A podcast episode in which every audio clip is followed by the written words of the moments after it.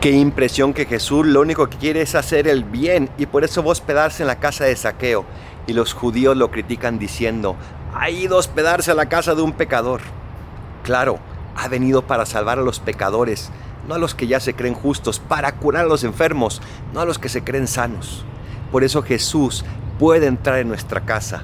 Y aunque nos critiquen y aunque no nos juzguen correctamente, no importa, porque Jesús fue capaz de superar cualquier crítica con tal de hacer el bien.